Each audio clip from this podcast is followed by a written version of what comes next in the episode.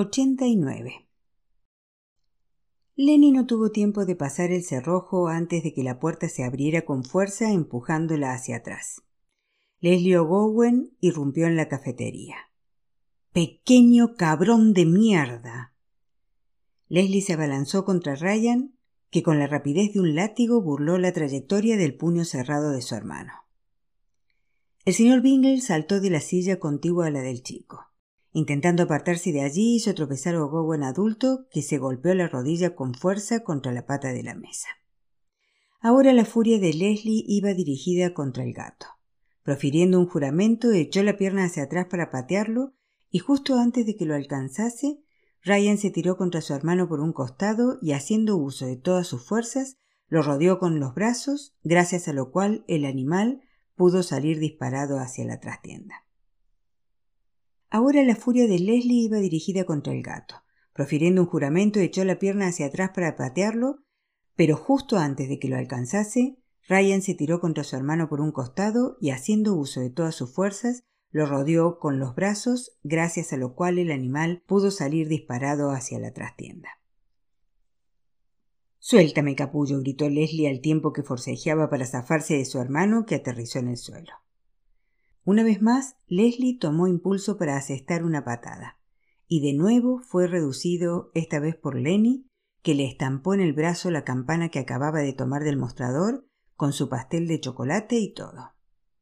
¡Hostia puta! gritó Leslie a la vez que se agarraba el machacado brazo y bajaba la vista horrorizado al notar que los dedos se le hundían en la pegajosa mousse que tenía impregnada en la manga, una manga Stone Island de trescientas libras, por cierto, lo que aumentó en varios grados su nivel de cabreo. Empujó a Lenny que se estrelló contra la pared y se dio media vuelta justo cuando su hermano lo embestía por la barriga para empujarlo hacia atrás. Leslie se esforzó por mantener el equilibrio, pero pisó el pegote de pastel y acabó cayendo. En aquel momento notó cómo algo lo obligaba a levantarse y lo estampaba contra la pared. Un hombre de terroríficos ojos azules lo tenía agarrado por las solapas. Suéltame o te mato, escupió Leslie con una mueca de rabia que dejó a la vista sus asquerosos dientes. Eso crees, ¿eh?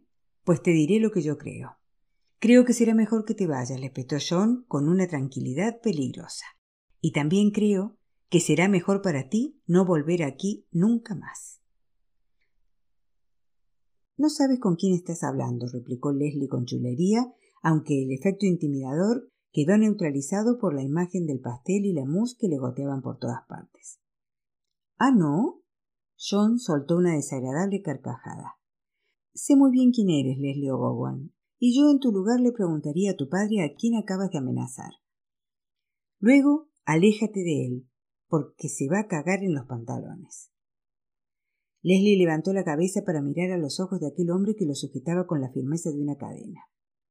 No lo reconoció pero emanaba algo que lo indujo a pensar que no sería mala idea recular una pizca. Su acento ponía los pelos de punta, la expresión de su cara aún más. Muy bien. No quiero verlos ni a ti ni a tu mierda de coche por aquí cerca nunca más. ¿Me oyes, Leslie O'Gowen? No se lo estaba pidiendo, era una orden. ¿Me oyes? volvió a preguntar al tiempo que lo sacudía. Muy bien, pues adiós. John retrocedió un paso para que Leslie pudiera moverse. Este salió andando hacia la puerta con la cabeza gacha, pero aún con arrogancia. Al llegar a la puerta, se dio media vuelta y, envalentonado por la distancia que lo separaba del irlandés, le hizo la peineta a Ryan. Ni se te ocurra volver a casa.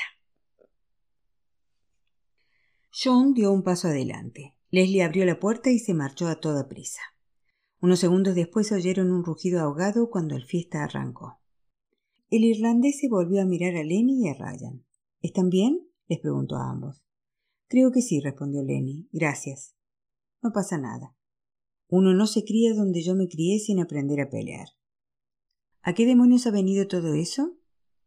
Me ha mangado el Kindle, explicó Ryan, así que le he tirado las papelinas al váter. Supongo que no hablamos de un papel para envolver castañas, dijo John, aligerando así la cargada atmósfera. Miraba a Lenny meneando la cabeza, y ella comprendió que iba a decirle que ya se lo advirtió. La familia Ogowan no traía más que problemas y era cuestión de tiempo que ella lo averiguase también. Dios, qué mujer más tosuda, pensó John. Le había avisado dónde se estaba metiendo y el tiempo le había dado la razón. Menos mal que él andaba por la obra. ¿Qué habría pasado si John fuera un hombre normal y no hubiera oído el frenazo del coche de Ogowan por encontrarse en casa, que era donde debería estar un domingo por la tarde? ¿A qué idiota de metro y medio se le ocurre plantarle cara a un pirado de veinte años? ¿Sobre todo con la intención de defender a alguien a quien apenas conoce? Ahora ya no le molesta tanto que monte guardia en su tienda, ¿eh? chinchó Lenny. No, reconoció ella. John advirtió que estaba temblando y estuvo a punto de apretarle el brazo para tranquilizarla. A punto. ¿Y ahora qué? inquirió él. Ryan ¿Hay alguien a quien pueda llamar para que venga a buscarte? le planteó Lenny con dulzura. El chico negó con la cabeza. Nadie. Genial, resopló John, que alzó los brazos y luego los dejó caer. En ese caso se viene a casa conmigo, declaró Lenny. Ni en sueño los voy a dejar volver con ese tipo. ¿Está loca? Aquello era llevar el altruismo a niveles demenciales, reflexionó John. ¿Cómo se iba a llevar a casa un chico que prácticamente era un desconocido? y a uno de esa familia nada menos. ¿Acaso pretendía que le asesinaran mientras dormía? Se volvió a mirar a Ryan. ¿Dónde está tu padre? Vive con Calabaza Shannon. Supongo que te refieres a su novia. Tendrás que irte a vivir con ellos. Imposible, respondió el chico. Ni siquiera sé dónde viven. Dios mío. John meneó la cabeza con aire impaciente. ¿Dónde está tu hermana? Ni idea. No sé nada de ella desde el año pasado. ¿Tienes tíos? No. Es imposible que viniendo de una familia como la tuya no haya nadie que se pueda hacer cargo de ti, exclamó John, casi riendo con incredulidad. En aquel momento algo llamó a la puerta de su cabeza como para recordarle las circunstancias en las que él mismo se había criado. ¿Eh, John McCarthy? ¿Estás ahí? El mismo John McCarthy que ni siquiera recuerda cuántos hermanos tiene ni lo que fue de su madre, en cuyo certificado de nacimiento consta padre desconocido. Siendo irlandeses, pobres y católicos, había muchas probabilidades de que tuviera montones de tíos y tías, aunque ninguno hubiera mostrado interés por él. Jamás había sentido el menor interés por buscar a su familia. El vínculo que lo unía a ellos solo era de sangre, y en aquellos tiempos de promiscuidad y contracepción negligente, ese vínculo podía extenderse a la mitad de la población. Jamás entendería por qué en los programas de la tele la gente se reunía con parientes a los que no conocía y se comportaban como si de sopetón formaran parte de una misma unidad, con una historia y una experiencia comunes. ¿Por qué? La sangre no es más espesa que el agua. La única diferencia entre ambas es el color. Solo tengo a Leslie. Ryan agachó la cabeza y el hombre advirtió que una lágrima se estrellaba en sus pantalones. Finn está en la cárcel y Josh en prisión preventiva. Menuda sorpresa, soltó John. El eco de una suave voz femenina se coló en sus pensamientos. Trata a tus semejantes como si fueran las personas que podrían llegar a ser y en eso se convertirán. La hermana Rosa María la vieja monja de rostro arrugado, labios finos y los ojos más amables que John había visto en su vida. John McCarthy, no dejes que tus experiencias pasadas te arruinen el futuro. El pasado no se puede cambiar, pero sí podemos aprender de él. Lo miraba con sus ojos gris lobo, no sólo como si pudiera asomarse a su alma, sino también como si le gustara lo que allí veía. Eres un chico de buen corazón, John, no seas como esa gente que utiliza el pasado como excusa para desperdiciar el futuro. Mira hacia adelante, no hacia atrás. Era sabia como un búho y olía a ropa limpia, un aroma que de niño le parecía más dulce que cualquier perfume. Lamentó no haber llegado a decirle cuán bien le había hecho su compasión y que gracias a ella había tomado el buen camino. La hermana Rosa María le regaló las primeras semillas de amor propio, las cuales, con el paso de los años, enraizaron en su alma. Ryan, esta noche te vienes conmigo a casa, ¿vale? insistió Lenny. Más adelante ya veremos qué hacemos, pero creo que por ahora será lo mejor. Él asintió e intentó enjugarse los ojos sin que nadie lo viera. John observó cómo Lenny buscaba las llaves de su coche en el bolso. Le temblaban las manos. No puede conducir en ese estado, le dijo, la llevaré. Si me da las llaves, le pediré a algún chico que venga a buscar su coche más tarde. Gracias, pero no hace falta. Ella sonrió y al momento se le cayeron las llaves al suelo. ¿Se quiere arriesgar a sufrir un accidente llevando a un niño de acompañante? Lenny, que se había agachado a levantar las llaves, se quedó helada un instante como si las palabras de John la hubieran inmovilizado. Cuando se hubo incorporado, levantó la vista hacia él y dijo Sí, tienes razón. Acepto el viaje encantada. Gracias. John tendió la mano para tomar la llave. Lenny la separó del llavero y se la entregó. Vamos, pues, cierre la tienda. Creo que hoy puede dar la jornada por concluida. Lenny tocó el brazo de Ryan con suavidad. ¿Te parece bien venir a casa conmigo? Si a ti no te importa, respondió Ryan. Venga, dijo John, los llevaré a los dos.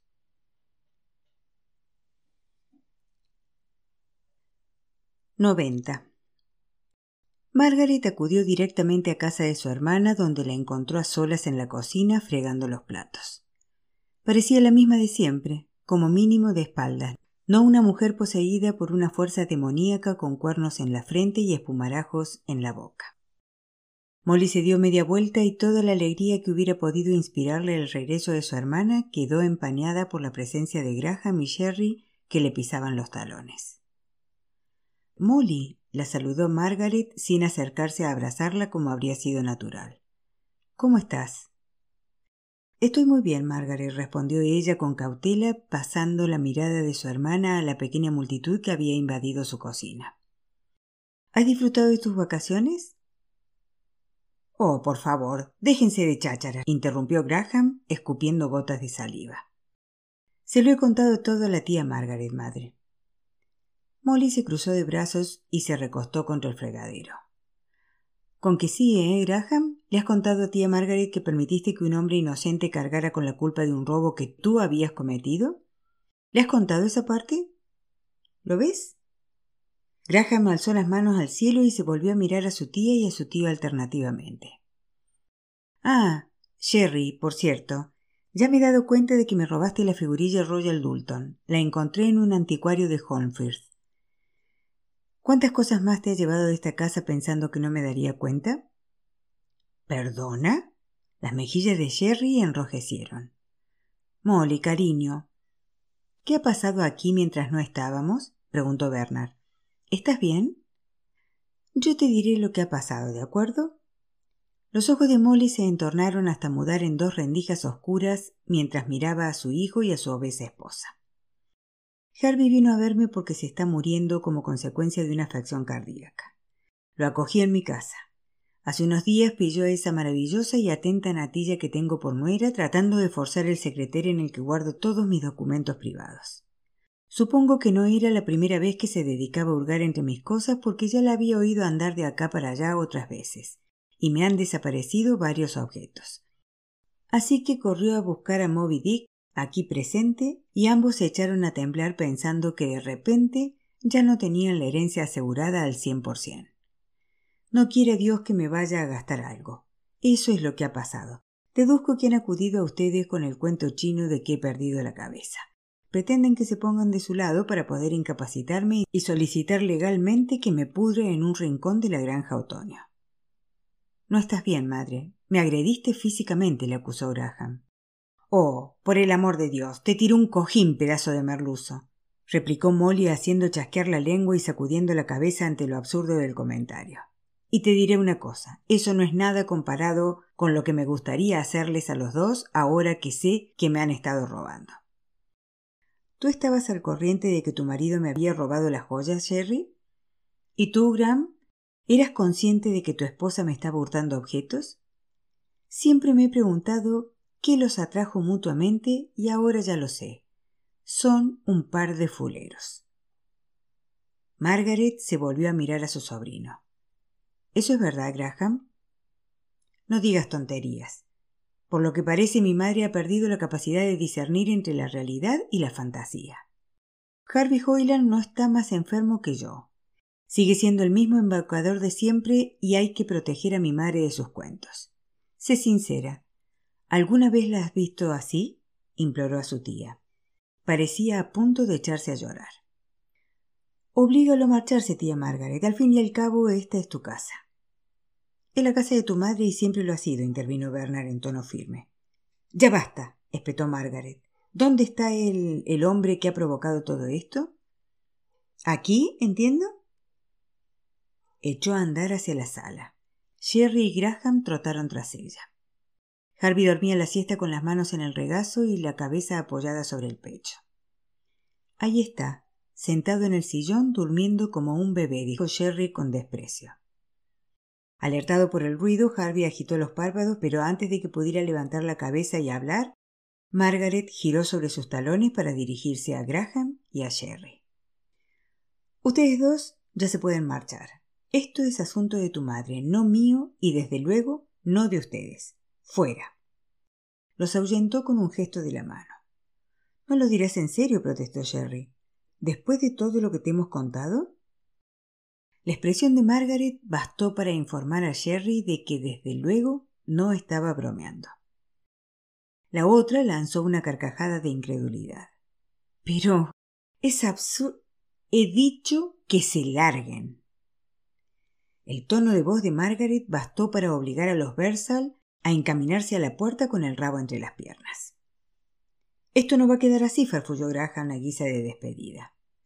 Ya lo creo que sí, replicó Margaret. Bernard, asegúrate de que se marchen. Hola, Margaret, saludó Harvey enfocando la mirada. No has cambiado nada, añadió con una sonrisa cariñosa.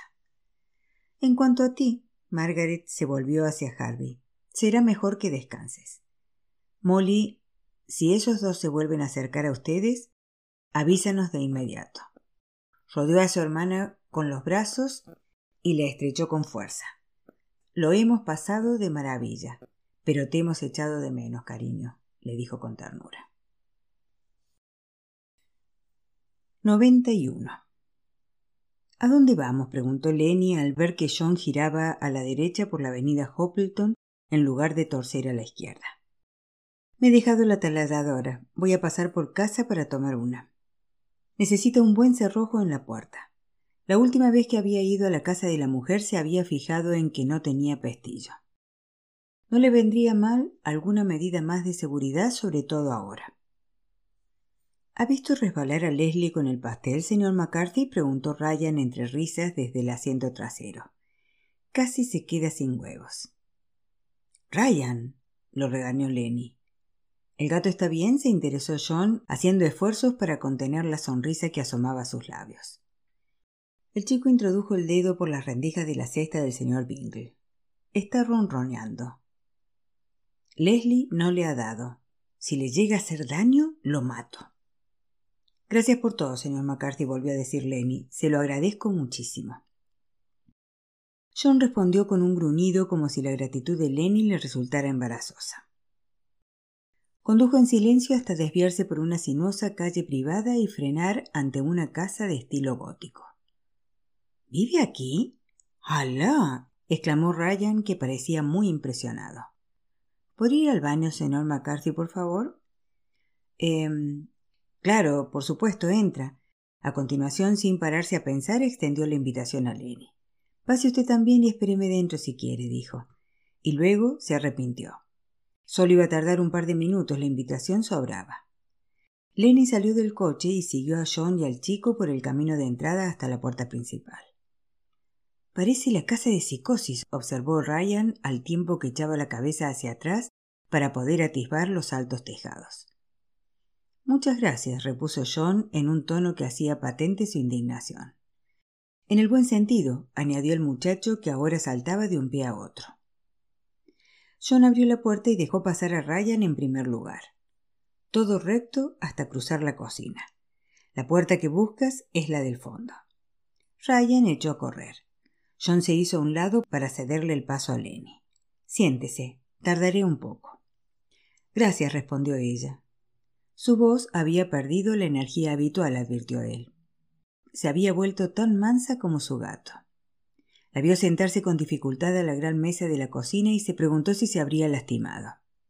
Tal vez se hubiera hecho daño en la espalda cuando Leslie O'Gowan la había empujado contra la pared, aunque no podía ofrecerse a comprobarlo. Una súbita imagen de John sentado donde estaba ella y Lenny de pie entre sus piernas con la blusa levantada para que él pudiera examinarla, cruzó espontáneamente la mente del hombre. Pensó que la piel de ella debía ser pálida, suave y aromática. Se alejó deprisa tanto para huir de la visión como para tomar la taladradora cuanto antes, pero por desgracia no se encontraba en su lugar habitual. Entonces recordó que la había dejado en el garage. Mientras esperaba en la cocina, Lenny se admiró de los diseños de los armarios. Supuso que McCarthy los había construido él mismo. Eran de roble, ideados para dar la sensación de que llevaban allí mucho tiempo. No debía de usar la cocina a menudo a juzgar por lo inmaculada que estaba. Se preguntó si habría reformado la casa para él o con la intención de revenderla. Desde luego se trataba de un caserón excesivo para un hombre solo.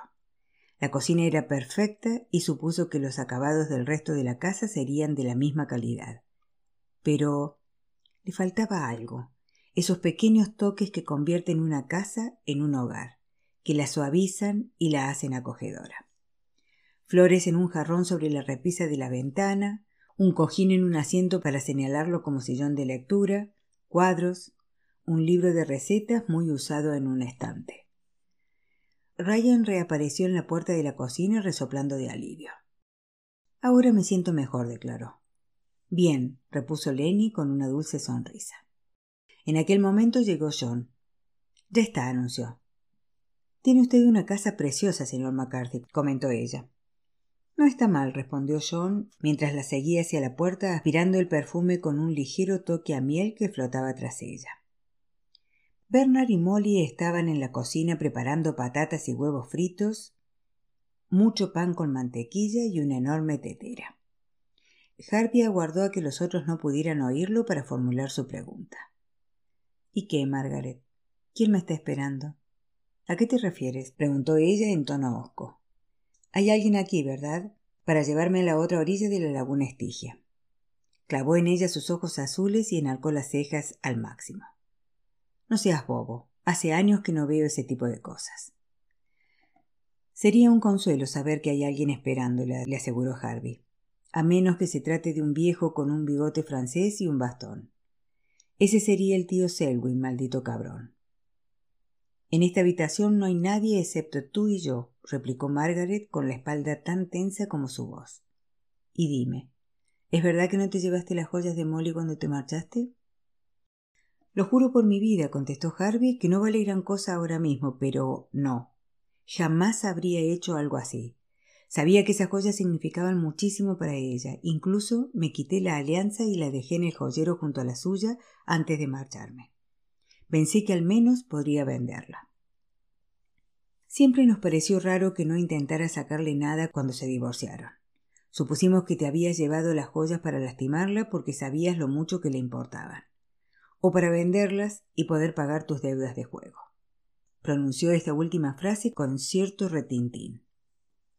Ni soñarlo. Harvey negó con la cabeza. Me encerraron una vez por robar y salí siendo otro hombre. Los ladrones son escoria.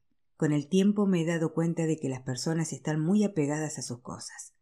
Cuando le arrebatas a alguien sus posesiones, le estás quitando también su corazón. Por ese motivo siempre he preferido viajar ligero de equipaje. Mis tesoros están aquí adentro. Recuerdos. se palmeó la sien.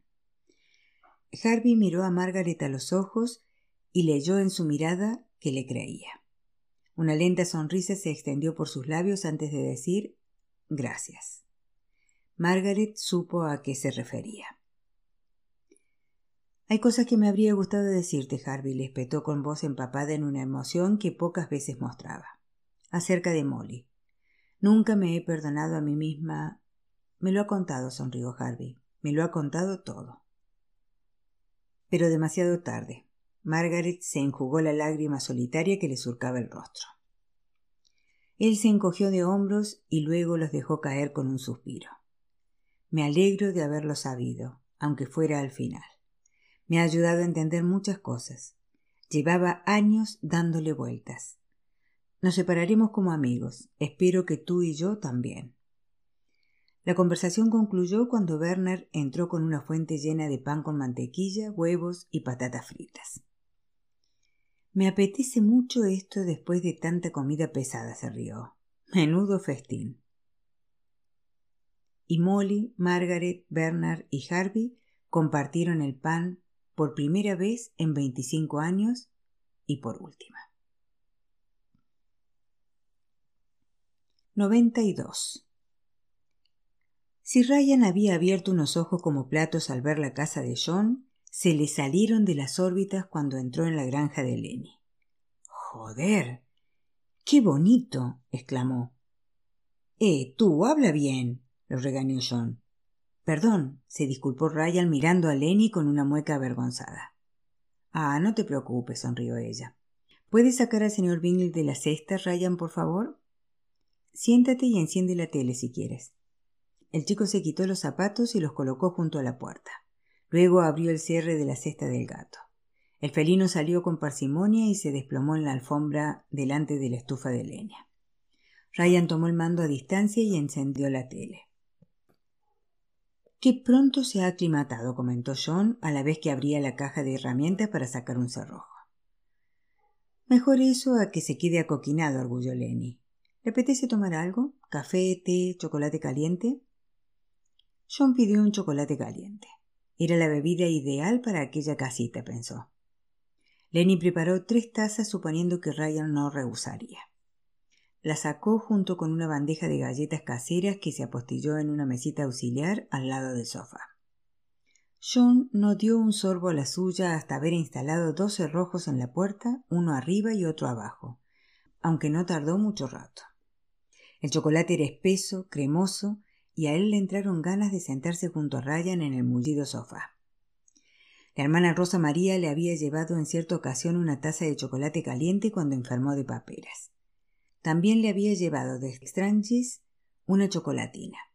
El chocolate por lo general estaba prohibido en los dormitorios. Era la primera vez que tomaba una taza y le supo aún mejor de lo que esperaba.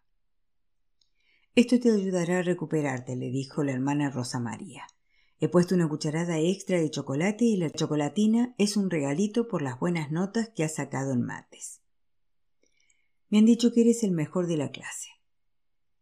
Lo he hecho por usted, se moría por decirle. Quería demostrarle que soy capaz. Sin embargo, se limitó a decir Gracias, hermana. Ella se había reído por lo bajo y le había clavado sus ojos brillantes, tan brillantes, y por alguna razón John pensó que la religiosa había adivinado las palabras que él llevaba adentro, aunque no las hubiera pronunciado. Estoy muy orgullosa de ti, John McCarthy. Ahora cómete el chocolate deprisa antes de que alguien lo vea y ambos nos metamos en un lío. Le frotó el pelo y se incorporó sobre sus viejos pies, y él pensó que el corazón le iba a estallar de orgullo. Un mínimo gesto ejerce un efecto inmenso sobre un niño necesitado. John inspeccionó las ventanas delanteras. Todas tenían pestillo. ¿Cómo era posible que las ventanas fueran tan seguras en una casa cuya puerta habría podido forzar un niño de cinco años con una horquilla? Tendrá que cambiar la cerradura de la puerta también. Lo haré en cuanto pueda. De un sorbo al chocolate y el calor se extendió por su interior hasta la punta de sus pies. Supongo que la puerta trasera es igual que esta. Lenny le lanzó una mirada perpleja. La verdad que no sé nada de cerraduras. ¿Le importa que eche un vistazo? John cerró la caja de herramientas, la tomó y señaló la cocina. Claro que no, adelante. En la cocina de John habrían cabido seis como la de Lenny, como mínimo, pero esa era infinitamente más acogedora. Ante las ventanas colgaban cortinas de cuadros de un amarillo vivo y un jarrón de fresias decoraba el centro de la pequeña mesa impregnando el ambiente de un embriagador aroma dulzón. Sobre la mesa reposaba una tetera naranja cuyo motivo pintado recordaba a un gato dormido. Un grueso tapiz de brocado que imitaba libros en sus estantes cubría la puerta. Lenny lo echó a un lado. ¿Le preparo un bocadillo o algo? preguntó mientras John se inclinaba una vez más sobre su caja de herramientas. No, gracias, rehusó él. Ya tomaré algo en casa. Su cocina es preciosa. Debe ser maravilloso cocinar en ella, comentó Lenny. No cocino a menudo, respondió él a la vez que enchufaba la taladradora. Y la casa es inmensa. Ojalá la mía tuviera ese tamaño. Si viviera allí no diría eso, repuso John. Se fijó en que Lenny hacía una mueca y se encogía una pizca. Uno se pierde allí dentro. ¿La ha lastimado Owen? Estoy segura de que solo es el golpe, dijo ella. Si me perdona, iré a echar un vistazo a Ryan. La vio acariciarle el pelo al chico y preguntarle si todo iba bien. Ryan debía de sentirse en la gloria en esa casa. No querría volver a su hogar en Ketherwood con su tufo a cannabis y a mugre. ¿Y quién se lo iba a reprochar? ¿Cómo se habría sentido John si alguno de sus hogares de acogida hubiera sido una casa como aquella cuya dueña lo hubiera recibido con una sonrisa? No se explicaba cómo algunas de esas personas tenían siquiera el valor de aceptar a un niño en acogida. En una de las casas donde había vivido, hacía tanto frío que tenía que dormir con calcetines y zapatillas, y el agua nunca estaba lo bastante caliente como para darse un baño como Dios manda. Imagino que Ryan al cabo de un rato se sumergirá en un agua tan ardiente que el vapor inundaría toda la casa aromatizada con medio frasco de jabón de burbuja con aroma helado. Vale, ya estoy, anunció John. Luego le traeré el coche. Dejaré las llaves en el buzón para no molestarla. Lenny alargó el brazo hacia John y éste se apartó instintivamente. Solo iba a quitarle esa pelota del abrigo, se disculpó ella. Él se miró la manga y vio una bola peluda prendida en la tela. Es el juguete del señor Bingley, explicó Lenny. Ah. John se la quitó y la tendió. La había avergonzado apartándose de ella a toda prisa como si le diera asco. Si Lenny supiera que se moría por tenerla recostada contra él, que le habría gustado hundir la nariz en su cabello color chocolate y aspirar su aroma, Dios. Estaba jodido. Tenía que salir de allí. ¿Qué le debo? John levantó la mano. No se preocupe. Si vuelve a tener problemas con esa familia, no dude en llamar a la policía. No tienden razones. No los convencerá de nada, así que no lo intente. Lo prometo, asintió Lenny. Gracias. El hombre recogió su caja de herramientas. Ryan estaba ahora sentado con el gato en las rodillas comiendo galletas. A John le habría gustado tener una madre de acogida como Lenny cuando era niño. Quizás, de haber sido así, no se habría convertido en un hombre de hielo, pensó mientras abandonaba la cálida granja para internarse en la fresca noche de julio. Regresó una hora más tarde con el coche de Lenny y un par de bolsas de basura. Por lo visto, Leslie O'Bowen había tirado todas las pertenencias de su hermano pequeño junto a la puerta de la cafetería. John reunió la ropa, los uniformes escolares, los calcetines agujereados, las gastadas deportivas, los libros, la mochila del colegio, una cantimplora que parecía pisoteada, unos cuantos papeles y certificados rasgados. Llamó a la puerta y se lo tendió todo sin aceptar la oferta de pasar al interior. Temía que si volvía a entrar en la cálida y luminosa casa de Lenny Merriman, no querría marcharse nunca. 93. Entra a charlar conmigo un momento, pidió Harvey al ver pasar a Molly por delante de su habitación procedente del baño. ¿Verdad que ha sido maravilloso compartir la cena con Bernard y Margaret? Ella entró en el cuarto enfundada en una bata de felpa rosa con zapatillas a juego. Llevaba el largo cabello cano suelto sobre los hombros. Pareces una jovencita, sonrió él al tiempo que palmeaba la colcha. Molly se sentó a su lado, Harvey le tomó la mano. Eres la mujer más perfecta que he conocido jamás. Tienes un corazón más grande que un planeta. Basta ya, lo regañó ella y le propinó una palmada amistosa con la mano libre. Y hoy has estado increíble. Si te hubieras enfrentado a Mohamed Ali en sus buenos tiempos, le habrías hecho sudar tinta. Molly sonrió. ¿Sabes qué? Creo que sí. ¿De verdad me quieres, Molly? Ella clavó la vista en los intensos ojos azules del hombre y volvió a ver al tipo ágil y corpulento del que se había enamorado perdidamente a primera vista. Más de lo que nunca has sabido, repuso con una suave sonrisa. Más de lo que yo nunca he sabido. Quiero que a lo largo de los próximos años atesores tanta vida como puedas, Molly. Tienes que recuperar el tiempo perdido. Le recorrió la mano con los dedos. En sus tiempos le encantaba tomársela cuando paseaban por la calle. Le llenaba de orgullo pensar que alguien como él hubiera conquistado a un partidazo como la encantadora Molly Jones. Me siento como si a lo largo de este último mes hubiera atesorado años y años, confesó Molly mientras disfrutaba de la sensación de tener aquellos dedos largos y cálidos alrededor de los suyos. En sus tiempos le encantaba darle la mano cuando caminaban juntos a cualquier parte. Se sentía como si de verdad le perteneciera en el mejor sentido de la palabra.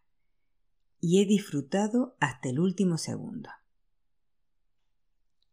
Te quiero, declaró Harvey. De repente el dolor contorsionó sus rasgos y Molly gritó aterrada. Lenny fue presa de un acceso de pánico cuando abrió la puerta del cuarto de Annie. Era el dormitorio de su hija, pero tenía que instalar a Ryan en él. No se había parado a pensarlo cuando le había propuesto que durmiese allí. Aquella era la habitación de Annie, el lugar donde estaban sus cosas. ¿Es la habitación de tu hija? preguntó Ryan. Sí, contestó Lenny con la voz estrangulada por un terror súbito. ¿Te encuentras bien?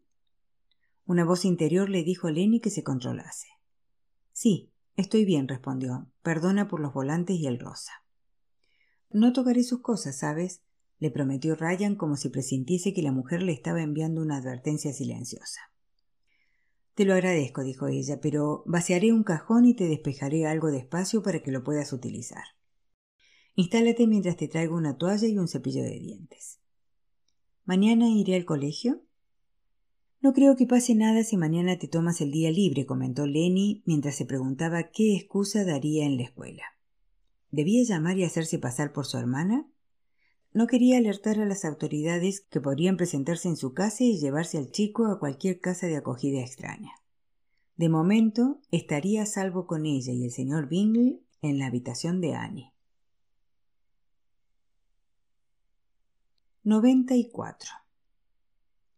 Margaret y Bernard acudieron en cuanto recibieron la llamada de Molly.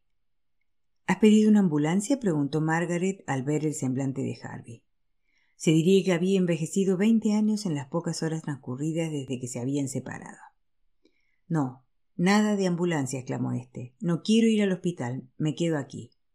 Los ojos de Molly imploraban a su hermana que lo hiciesen entrar en razón, pero Margaret, por el contrario, se volvió hacia el que fuera su cuñado al tiempo que se arremangaba. En ese caso, yo seré tu enfermera, declaró, y luego no digas que no te he avisado. Una sonrisa asomó al semblante de Harvey. Molly, ¿me puedes traer un vaso de agua, por favor? Sí, claro. En cuanto la mujer abandonó la habitación, Harvey tendió la mano hacia Margaret. Ella se la tomó y se sentó en la cama. Margaret, ambos sabemos que no tiene sentido llamar a una ambulancia porque alguien ha venido a buscarme, ¿verdad? Necesito saberlo. ¿Quién es?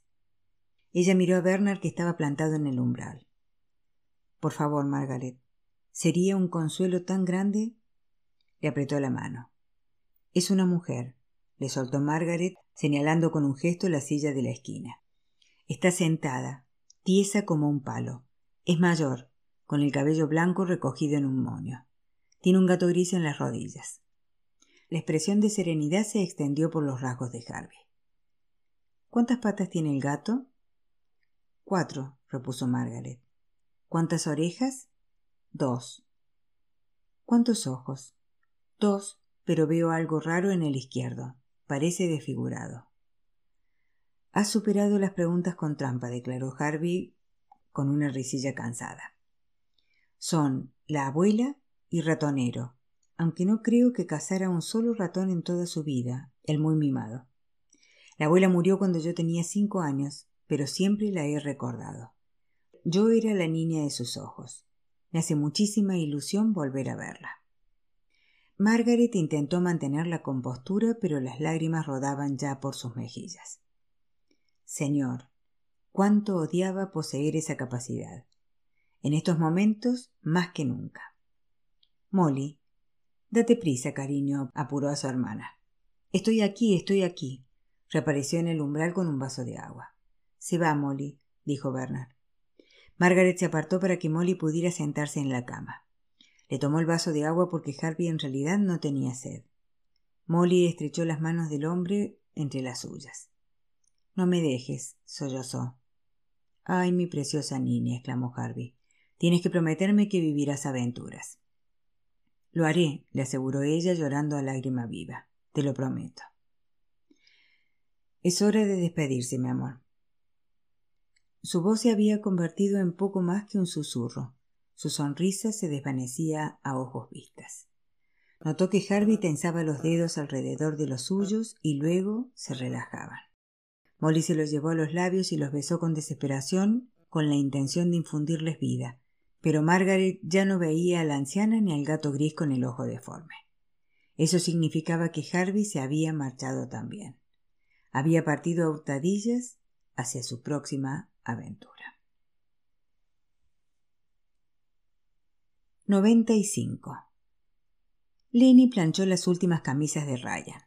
No había conseguido dejarlas blancas ni siquiera con la lavadora a máxima temperatura.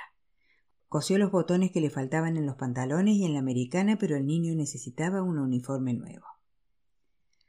Se preguntó si seguiría con ella en septiembre cuando empezara el nuevo curso escolar o si su familia lo reclamaría cuando las cosas se hubieran calmado.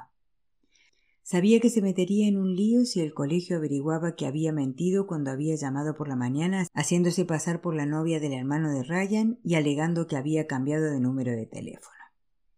La mujer que había tomado la llamada no había demostrado muestras de extrañeza. Se había limitado a dar las gracias por informar. Lenny sabía que no había meditado a fondo las consecuencias de sus actos, pero ¿qué otra cosa podía hacer?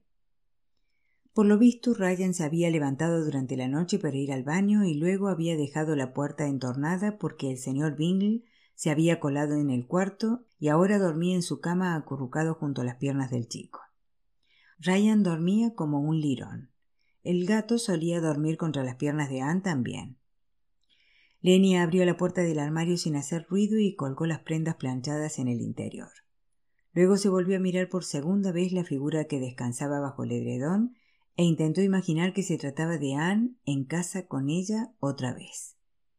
Cerró la puerta con suavidad y bajó a la planta baja.